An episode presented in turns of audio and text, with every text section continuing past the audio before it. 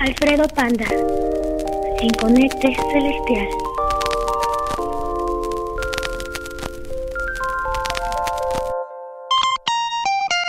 Todos conocemos la parábola del Hijo Pródigo. Todos la hemos leído alguna vez en nuestra vida, o no las han platicado o no las han predicado. Incluso como pasa con la historia de David y Goliat. Aunque nunca hayas abierto una Biblia, seguro que conoces de qué va la historia. Y bueno, sabemos que trata de un hombre adinerado que tenía dos hijos. Un día el menor se pone fresa y decide que quiere a la voz de ya la parte de bienes que como hijo le corresponde. El papá hace la repartición y el menor junta lo que le toca y se va a una provincia apartada donde todo lo que tenía. Hagan de cuenta, un mi rey. Luego entonces, ya que no tenía nada, vino una hambruna en aquella provincia y tuvo que pedir trabajo. Y le dieron uno preciosísimo, cuidar cerdos.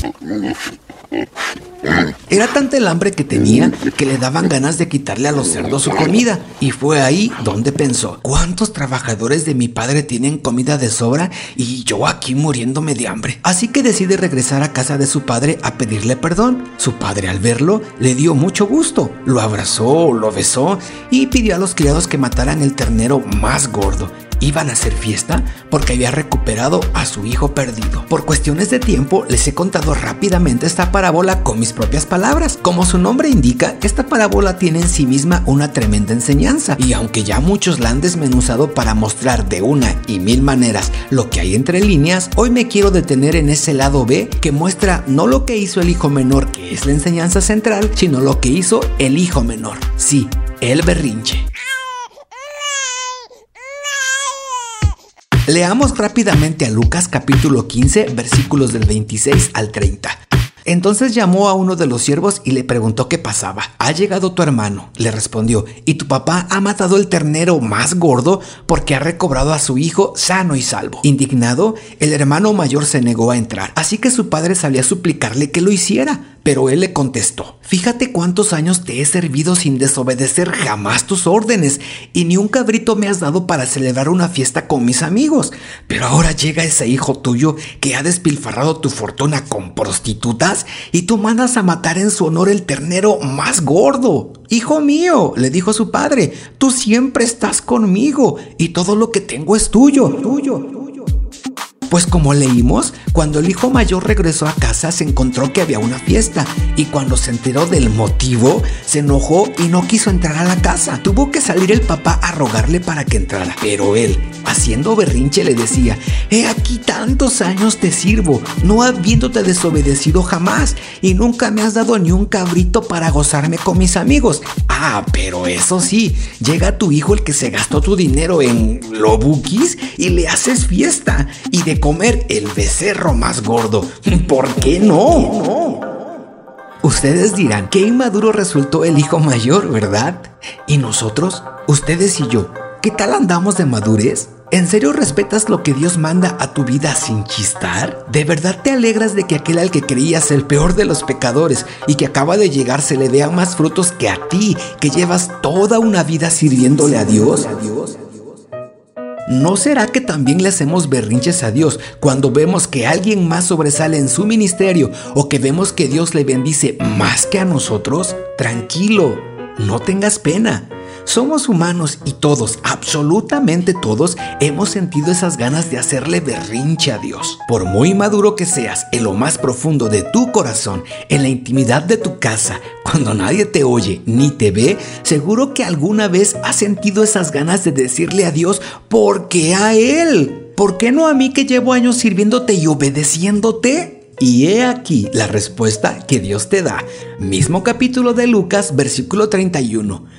Hijo mío, tú siempre estás conmigo y todas mis cosas son tuyas. Tan claro como eso. Si tú obedeces a Dios y trabajas para Él, todo lo que Él tiene también te pertenece. En pocas palabras, nunca te faltará nada porque el mismo Dios está contigo. ¿Acaso hay algo más grande que la presencia de Dios en tu vida? Lo que pasa es que a veces nos enfrascamos en rabietas tontas y olvidamos que estando con Dios todo lo tenemos. Y si no, pues basta con pedirlo. Regocíjate sabiendo que tu papito Dios está ahí contigo, contemplando lo trabajador que eres y esperando el momento de darte lo que te corresponde. Pero también tú no seas necio. Hay cosas que Dios no te dará, sea porque no conviene a tu crecimiento o porque aún no estás preparado para recibirlo.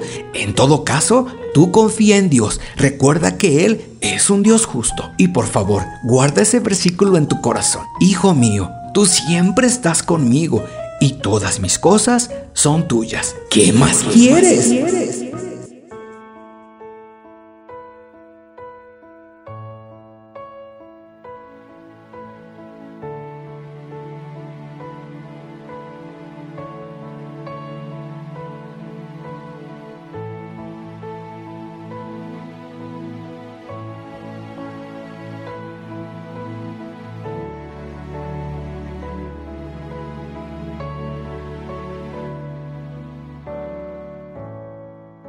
Si acaso se me olvida, si acaso se me escapa.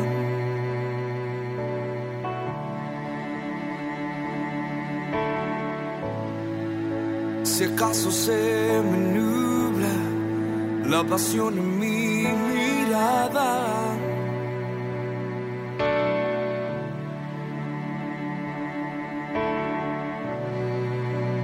Llévame al madero, al rincón de nuestro encuentro.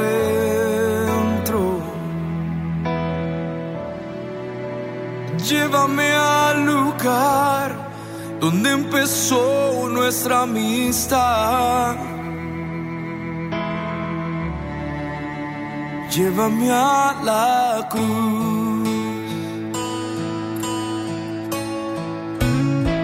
Llévame a cruz.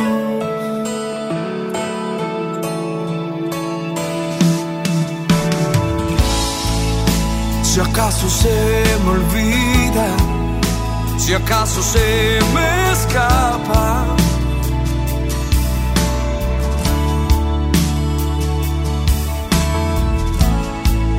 Si acaso se me nubla la pasión en mi mirada. Llévame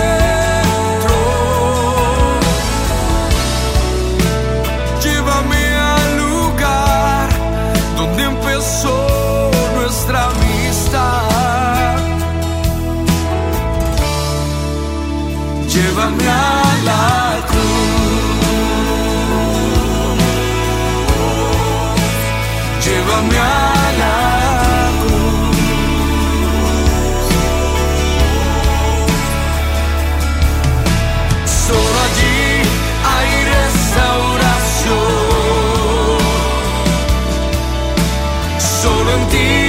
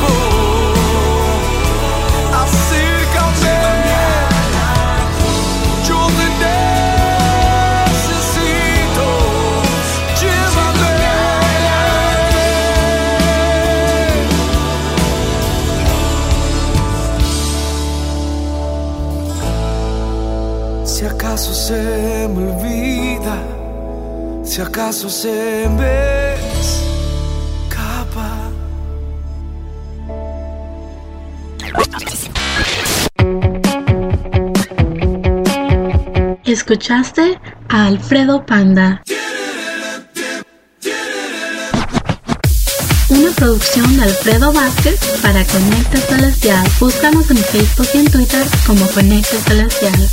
Para contacto directo, escríbenos a alfredopanda2010 gmail.com. No olvides visitar www.alfredopanda.com. Ajá, ajá, ajá.